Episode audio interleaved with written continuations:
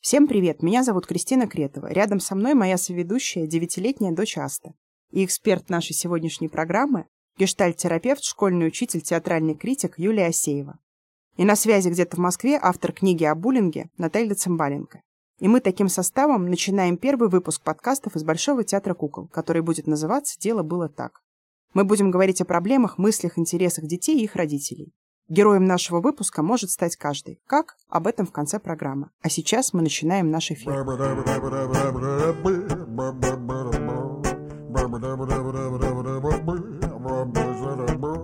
Так, тема сегодняшней нашей программы – это буллинг.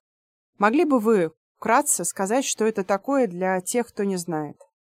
Буллинг это? Буллинг для меня это э, когда тебя обзывают в школе, когда тебя унижают в школе, когда а, там, одноклассники обра- насмехаются над тобой, когда ты чувствуешь а, полное какое-то одиночество и то, что весь мир против тебя и помощи ни от кого нет. То есть вот, вот на самом деле это буллинг, когда ты в каком-то постоянном противостоянии с большинством людей в классе. А, ну, может быть, даже не с большинством, а кто-то один тебя травит постоянно.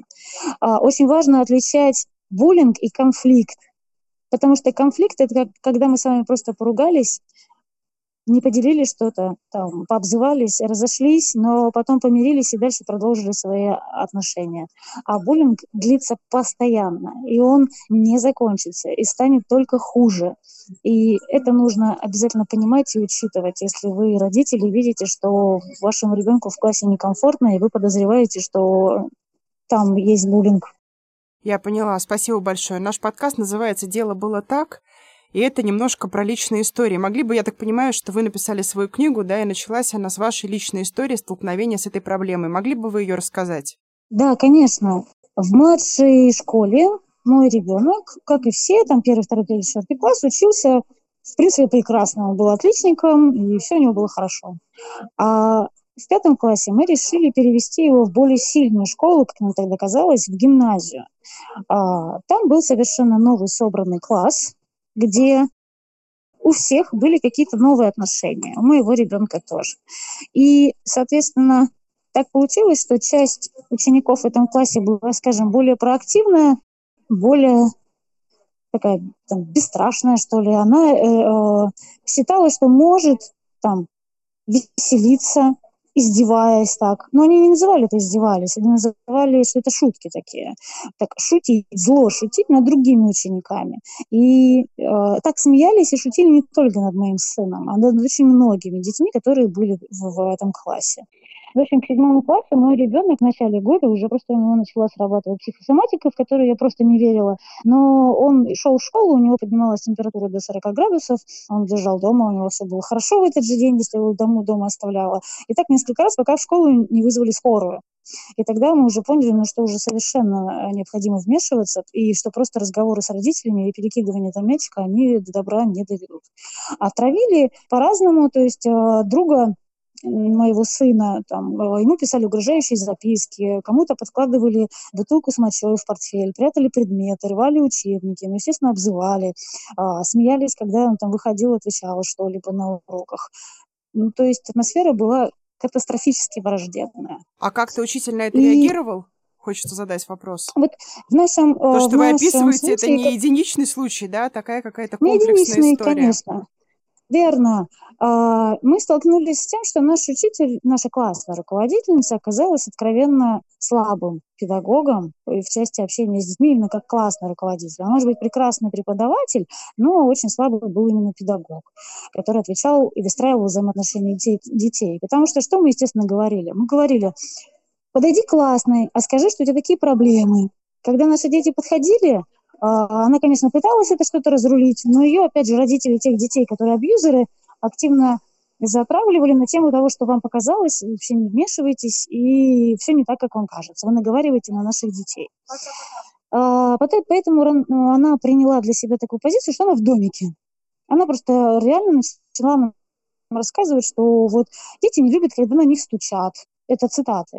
Там, дети не любят э, ябед и жалобщиков. Поговорите со своими, ну, то есть с моими детьми, да, на тему того, что не надо себя так вести. Надо стараться понравиться другим ученикам. Это проблема у вас.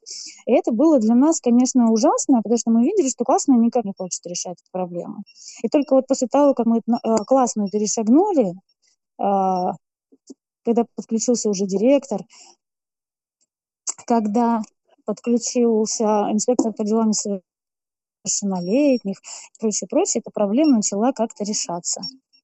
Угу. Это вкратце о классном. Что хочу сказать, что здесь очень важен человеческий фактор, потому что э, в восьмом классе наши дети их опять перетран... Э, перетусовали, перераспределили по направлениям, они попали в другой класс опять.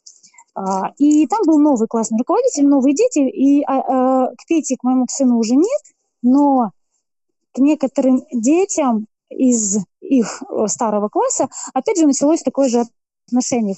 Начали подшучивать, потравливать. Так вот, новый классный руководитель старой формации, она очень сильный педагог в этом плане была. А, что сделала? Она собрала весь класс, она не побоялась взять на себя ответственность, она собрала весь класс, и несколько раз их собирала, объясняя, что такое поведение недопустимо. Она поговорила с родителями, и к чести родительницы одного из абьюзеров учеников, эта мама пришла в класс, извинилась перед всем классом за поведение своего сына и заставила своего сына извиниться. И буллинг на этом закончился. То есть я э, в своем опыте имею два кардинально противоположных действия двух взрослых людей. И один педагог не смог справиться, а второй смог. И, собственно, основной вывод, который я вынесла из этой истории, и о чем говорила и в памятке, и в книжке, и так рассказывала, без вмешательства взрослых буллинг в школе не закончится никогда. Это важно понимать, и не надо ждать от детей а, каких-то самостоятельных решений этой большой и взрослой проблемы. Я поняла. Мне, кстати, очень понравилась в вашей книге про то, что это болезнь, да, болезнь общества, и, в общем, она требует вмешательства. Но общество имеется в виду Абсолютно. в данном случае детей.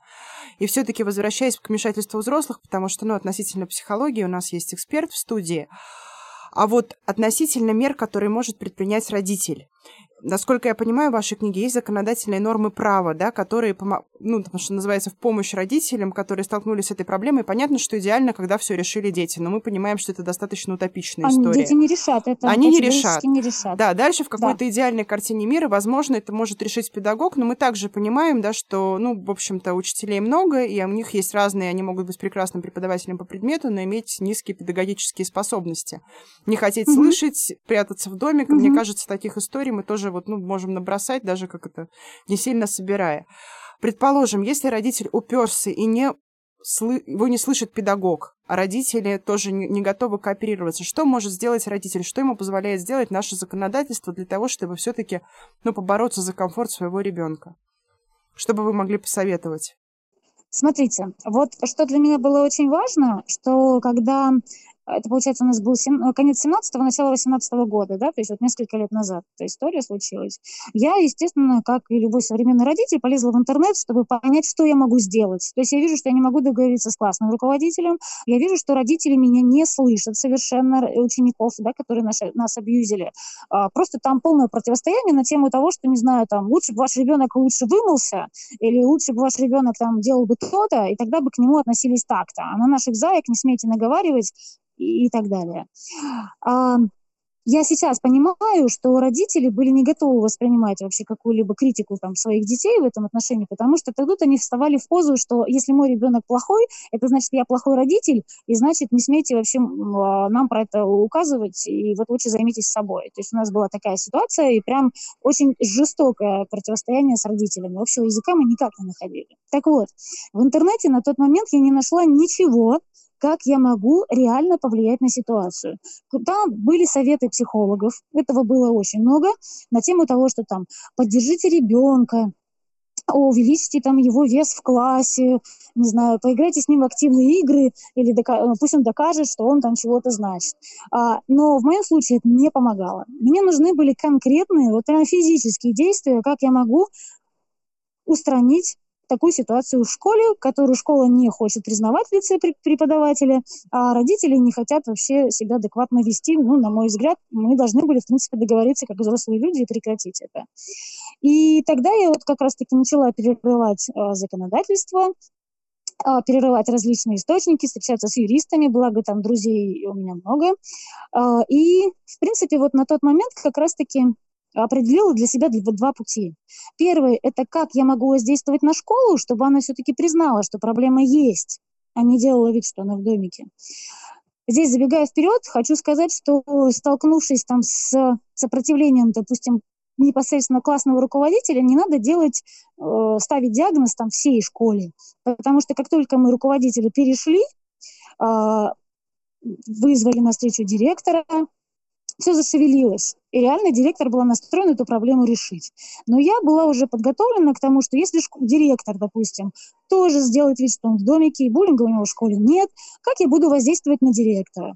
Куда я буду писать письма там в три инстанции? Я писала в комиссию по делам несовершеннолетних, писала в учредительский совет школы. Ну, то есть я начала дублировать свои письма, именно письма. Не то, что я там хожу, жалуюсь и истерю. Я пишу развернутые письма а, с фактурой, с огромным количеством фактур, э, где там зафиксировано, вот там делали то-то и то-то. В интернете создавали там на моего ребенка фотожабы, фейковые аккаунты, там травили его в интернете. Все это, соответственно, подкладывало. И плюс мы еще объединились же с несколькими мамами, что самое важное, у нас было коллективное письмо, что не просто там Наташа, у которой проблемы, а это коллективное письмо нескольких мам, чьи дети столкнулись с буллингом в школе. Ну, то есть вот первое решение, это мое, было в том, чтобы заставить школу признать факт, что проблема есть, и заставить ее включиться в эту систему, постара... Э, в, эту, в эту проблему и постараться ее решить. А второй путь для себя я определила, как я буду воздействовать непосредственно на родителей тех учеников, э, которые портят наши вещи, э, чьи дети рисуют на нас фотожабы, и прочее, прочее. То есть я просто собирала, опять же, ту же фактуру для того, чтобы подавать на них в суд в частном порядке. На тот момент детям еще не было 14, и, значит, полную ответственность за детей несли их представители, ну, то есть законные родители.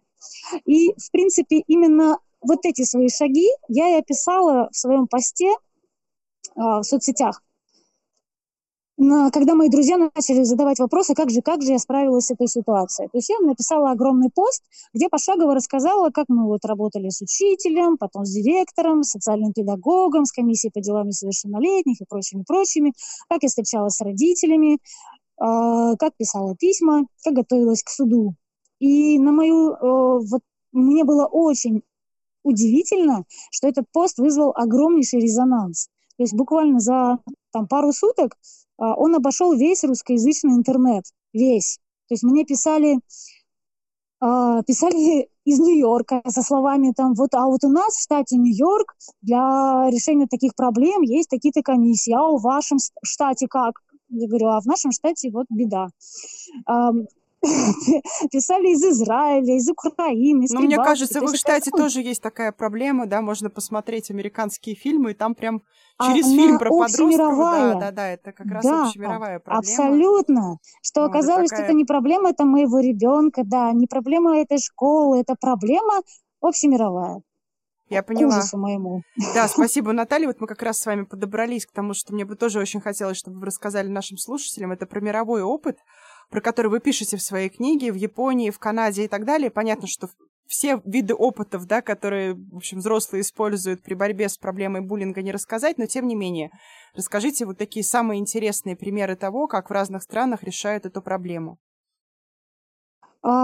Я э, что хочу сказать самое важное, какое открытие для себя сделала, когда стала собирать кейсы зарубежные, о том, что во всех странах, ну, в тех странах, которых я привозила в пример, эту проблему признают, что она есть.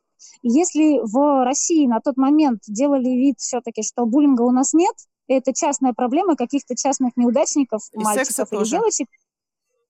Что, простите? И секса тоже.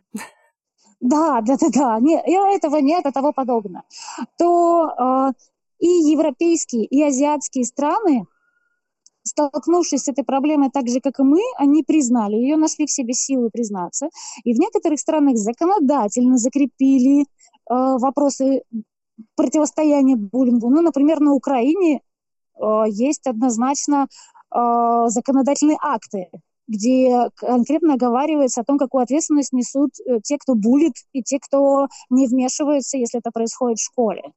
Во многих странах есть общественные, ну, условно, там, волонтеры, НКО, или там даже некие старшие школьники, к которым ты можешь обратиться, если ты, допустим, не доверяешь э, классному руководителю, не доверяешь своим родителям. Разные же, да, бывают истории. Иногда да, подростки да, да, мне там не могут такие вопросы к Юле, да. да. А, но есть некий старший товарищ в школе, к которому ты можешь обратиться и попросить решить эту проблему. Есть очень много анонимных чатов психологических, где также no name ты можешь эту проблему обсудить, либо пожаловаться. И социальные службы в той или иной степени начинают, ну, если ты хочешь озвучить, где это происходит, они прям непосредственно вмешиваются. Если ты хочешь просто проконсультироваться, то ты также анонимно можешь проконсультироваться на эту тему, и тебе помогут и поддержат. В общем, главный вывод, который я для себя вынесла, о том, что просить помощь – это нормально. Ненормально а, делать вид, что этого не существует. И многие страны, и западные, и европейские, и, там, и а, азиатские, они успешно с этой проблемой справляются.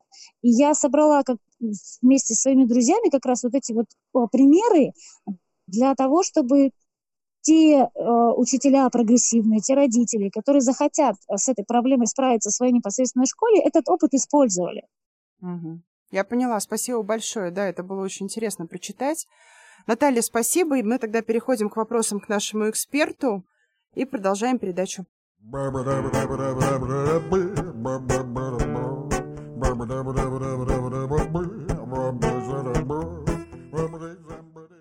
Юля, мой первый вопрос будет вопросом мамы. Вот сейчас Наталья говорит, и слышится голос мамы, который помогал своему ребенку. Но я также, как мама, понимаю, что кроме ну, вот таких вот активных мер, Вообще очень важно правильно говорить с ребенком об этом. Вообще дети не всегда раскрываются.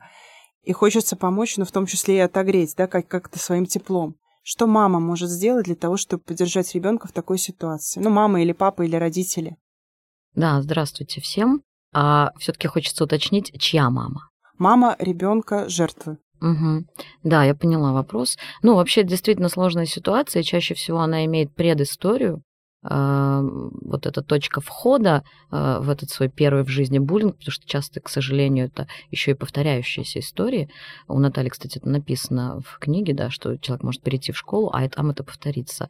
А, это а, такая история, которая вырастает из каких-то других вещей. Поэтому совершенно точно первое, что может сделать мама, это воспитывать его и давать ему такую поддержку и говорить такие вещи, которые не позволят ему оказаться в этой роли. То есть такая профилактическая история. Ну и одно из самых важных, я не буду сильно в это вдаваться, но скажу одну вещь, которая мне кажется принципиально важной, э, это научить ребенка говорить «нет» это, этого не хватает во многих ситуациях. Мы учим детей быть послушными, слушаться взрослых, ну и так далее, и так далее, разные нюансы. И в итоге, когда они оказываются в ситуации, когда нарушаются их границы, они еще на том раннем этапе, когда можно сказать нет, не, мог, ну, не могут это сделать. Вот, поэтому это очень важная такая история. А в этот история. момент, знаете, мне хочется немножко практики. А как научить ребенка говорить нет, если действительно педагогически очень многие вещи, в том числе в школе, заточены на то, чтобы ребенок слушался ну и родителям удобен, да, послушный ребенок. Поэтому вот может на какой-то практичный совет, как можно объяснить, объяснить ребенку, что можно сказать нет. Ну, к пример. Моя материнская душа э, жаждет примера. Я пока не очень поняла, какой пример я могу привести. Я просто хочу сказать, что вы совершенно правы, что это будет неудобно. Вот это точно. И не станет удобнее, в какой пример я не приведу. То есть это действительно такая ситуация, в которой вы воспитываете ребенка, который усложняет вам жизнь, на которого жалуются учителя. Это правда. Но если все-таки для вас ценность не а, оценка за, за поведение, а ценность в том, чтобы он и насильнику любого рода, и э, буллеру э, сказал нет и остался сохранным в этом месте, то вот, собственно, ваш выбор. Понятно. Ну, может быть, как первое, нет, в том что числе и вам, сделать, извините, это слышать говорить. нет от ребенка, да, да? да и слышать да, его и да, принимать. Да, да, да. Может быть так, хорошо. А если я мама, родители не жертвы, да, а агрессора? Угу. Такое же тоже бывает, угу. и это, я думаю, что очень неприятный родительский опыт понимать, что твой ребенок может кого-то обидеть, и это чувство стыда, и вот те реакции, про которые говорила Наталья, что родители не хотели признавать угу. проблему, а искали вину угу. жертвы да, в той ситуации, которая происходит, я думаю, что это отчасти естествен, естественная родительская реакция убежать от проблемы, угу. да вообще человеческая реакция. Вот что бы вы посоветовали таким родителям? Ну, я с ней согласна, и тоже в книге у нее это написано очень отчетливо, что первое, что нужно сделать, это признать это именно буллингом и назвать. Можно словом травля, да, дело не в слове. Признать это именно этим действием. А, не спускать ни ему, ни себе никаких двусмысленностей не давать. Это должно быть сделано максимально прозрачно. Это первое. После этого вы должны максимально прозрачно и недвусмысленно а, выразить свое а, отношение к этому. Но если мы говорим о маме, которая хочет, чтобы это не повторялось, то тогда свое свое э, ярко выраженное э, ну, недовольство, мягко говоря, этим, то есть осуждение вообще-то, по сути, поступка. Да, при этом важно сказать, что мы все ошибаемся, и так бывает, что ты вот в этом возрасте э, сделал эту ошибку. Я не думаю, что ты будешь ее повторять и дальше. Я верю, что ты хороший человек, я знаю, что ты хороший человек, но для меня это совершенно неприемлемо. То есть выразить свое э, очень категоричное Э, э, свою категоричную оценку этому поступку.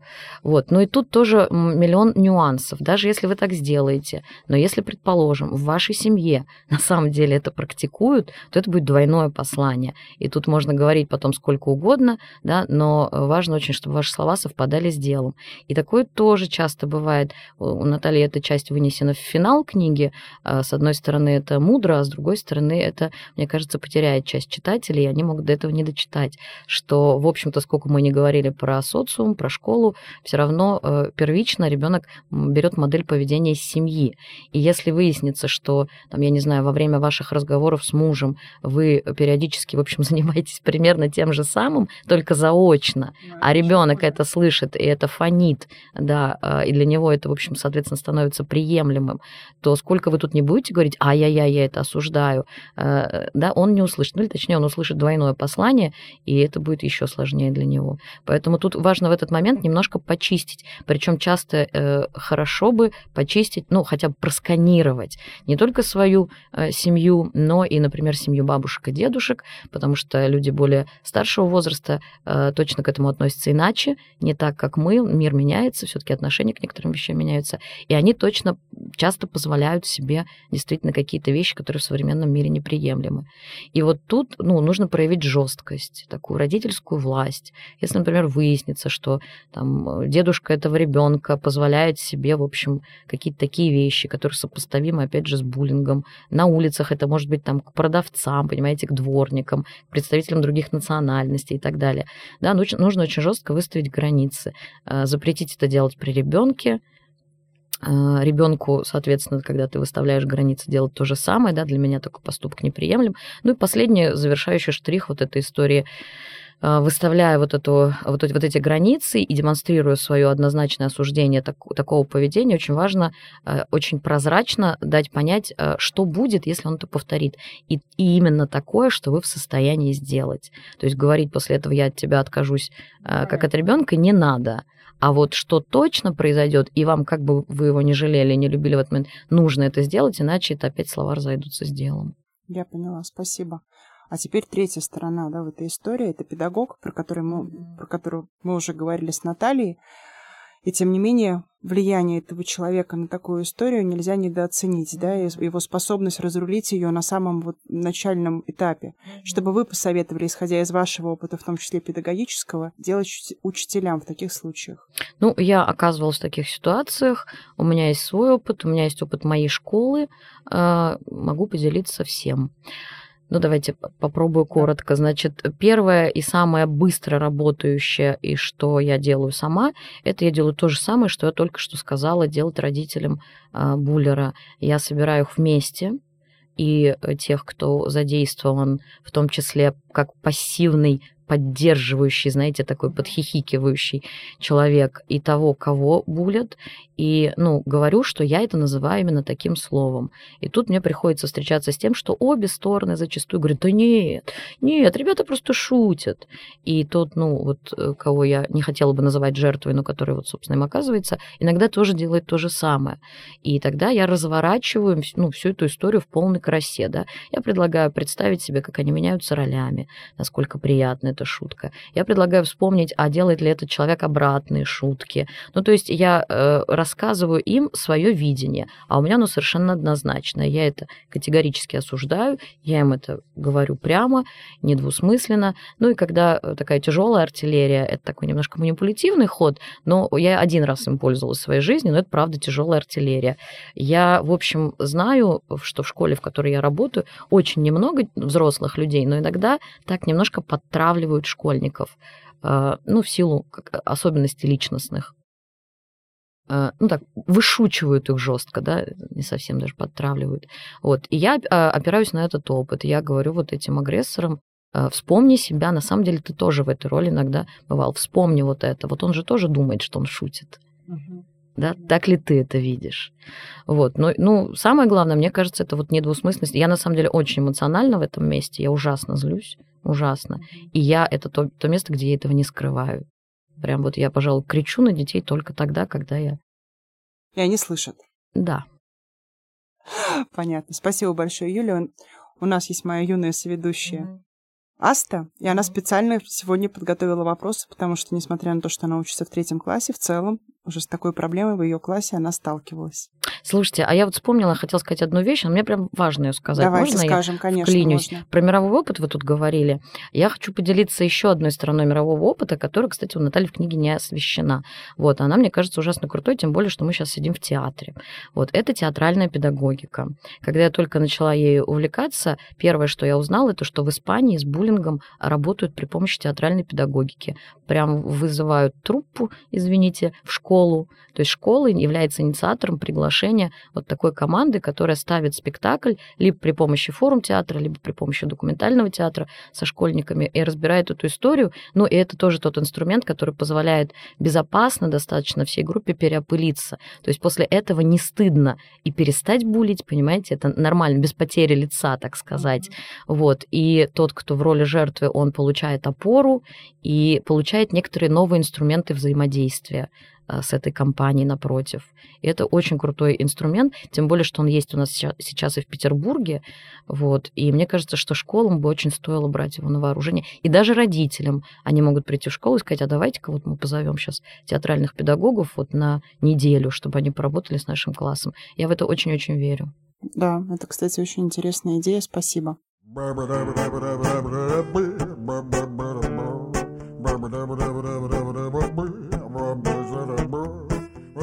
Как ребенку вести себя после такой ситуации, чтобы его снова уважали и с ними дружили, с ним дружили?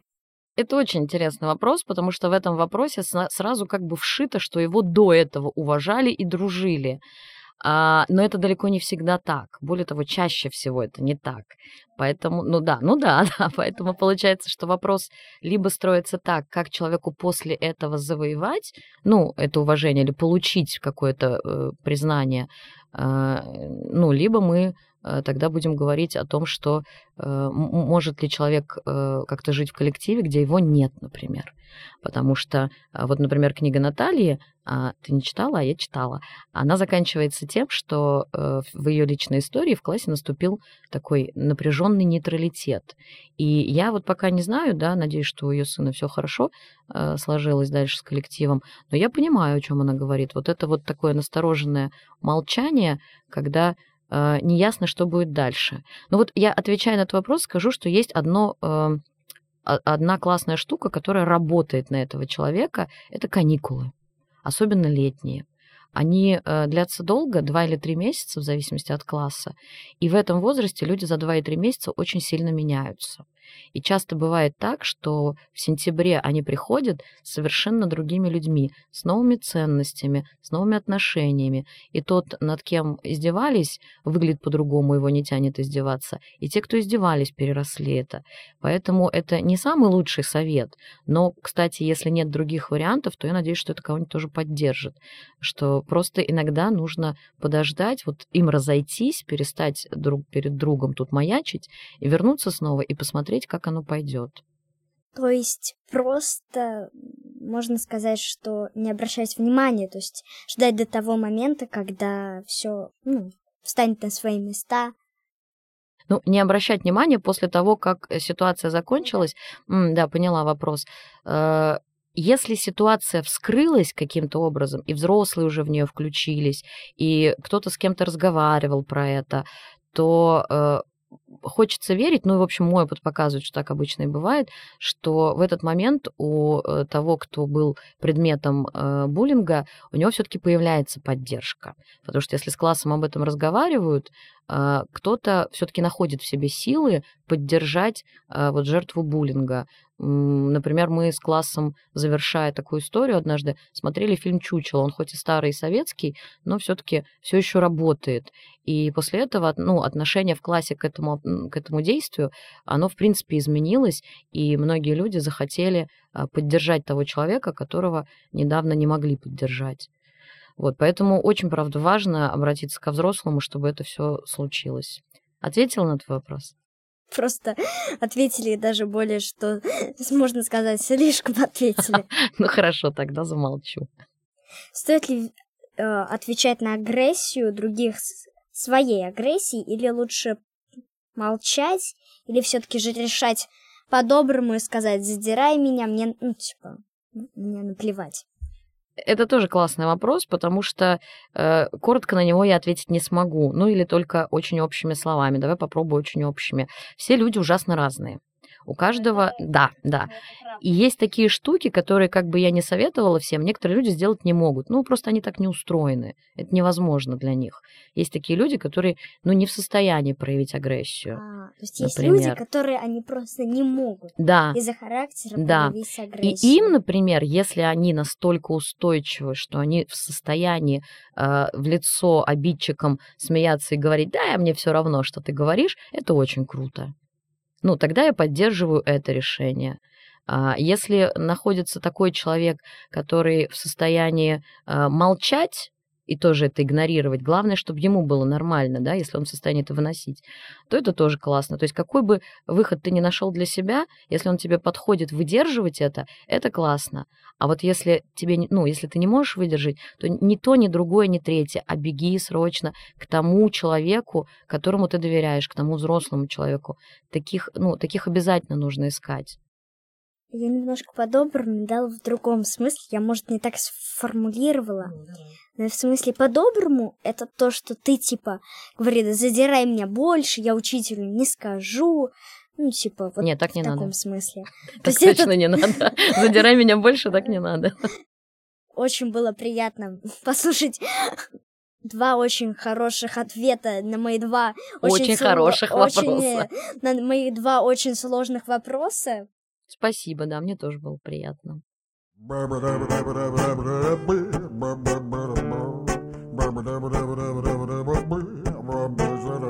Спасибо, Наталья и Юлия. Спасибо, Аста. Мы обещали рассказать в конце эфира, как можно стать героем нашего подкаста. Все просто. В соцсетях Большого театра кукол вскоре появится анкета, в которой вы можете предложить любого героя. Это можете быть вы, ваш ребенок, любимый учитель или тренер, человек, которому вы доверяете. Нам интересны абсолютно любые ваши истории. Спасибо, что были с нами. До новых встреч!